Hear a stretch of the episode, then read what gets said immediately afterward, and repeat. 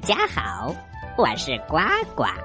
收听宝林叔叔讲故事，请关注微信公众平台“大肚蛙”。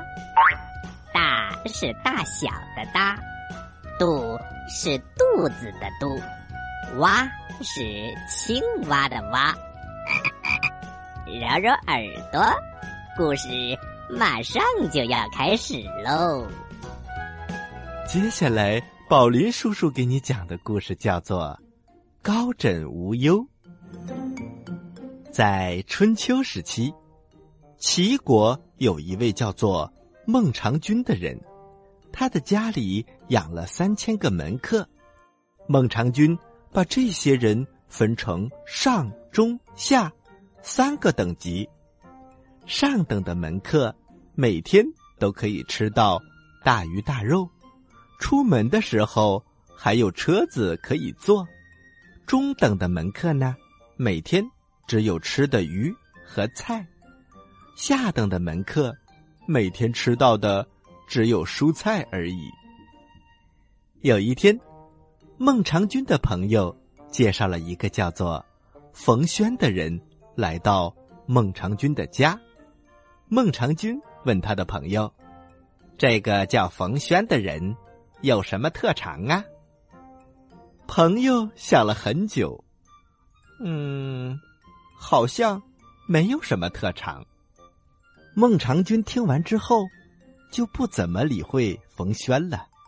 家里的佣人们看到孟尝君不理会冯轩，都以为主人瞧不起冯轩，就纷纷的把他当成了下等的门客来招待。冯轩的心里。很不高兴，他天天发牢骚。既然人家瞧不起我，我干脆离开算了，在这儿吃什么蔬菜？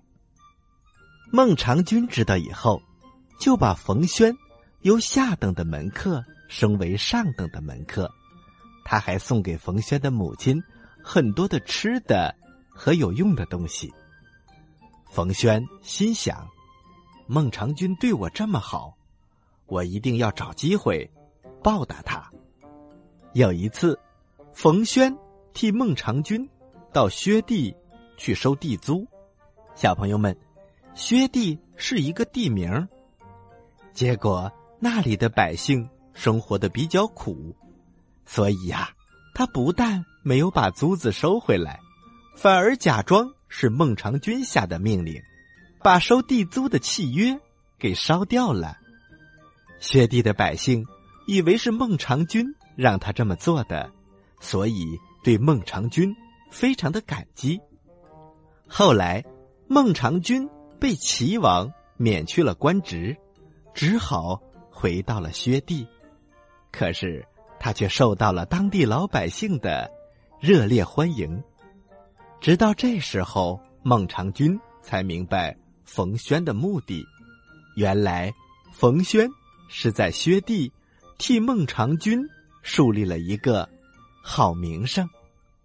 过了不久，冯轩又对孟尝君说：“一只兔子要有三个洞来藏身，所以才会叫狡兔三窟，这样才能免除被猎人猎杀的危险。您现在住在薛地。”就好像兔子只有一个洞，很危险的。万一齐国国君对您不满意，要杀您，您连其他躲的地方都没有。所以您现在还不能把枕头垫高，安心的睡觉啊。孟尝君赶紧问冯轩：“那我该怎么办呢？”主人，这件事你就交给我去办吧。于是，冯轩就跑去找梁国的国君梁惠王。他告诉梁惠王，孟尝君非常的能干。梁惠王听了之后，立刻派人带着一千两黄金、一百辆马车去请孟尝君到梁国做相国。接下来，冯轩又抢在使者的前面回到了薛地。他建议孟尝君。不要接受梁国的聘请，因此梁国的使臣跑了三趟，都没有把孟尝君给请走。梁国聘请孟尝君的消息传到了齐国，齐国国君马上就慌张起来。哎呀，这么有本事的人，怎么能让别的国君请走呢？他赶快用隆重的礼节请孟尝君回到齐国，接着做相国。孟尝君当了齐国的宰相，冯轩又建议孟尝君向齐王请求赐给他先王传下来的祭器。小朋友们，那个时候的人都很迷信，祭祀用的东西都是很受重视的。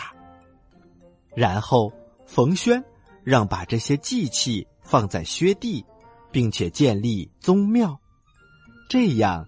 就可以保证薛地的安全了。等到薛地的宗庙建成的时候，冯轩就对孟尝君说：“现在三窟已经完成，从今天起，您就真的可以高枕无忧了。”小朋友们，这就是高枕无忧的故事。高枕无忧的意思就是垫高枕头。无忧无虑的睡觉，比喻天下太平，无所忧虑。不过，小朋友们，枕头可是不能垫得太高的，这样对颈椎是没有好处的哟。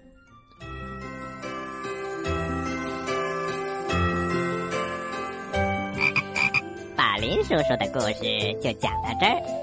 如果你想听更多的故事，或者是想参与很多丰富多彩的活动，请关注我们的微信公众平台“大肚蛙”。大是大小的大，肚是肚子的肚，蛙是青蛙的蛙。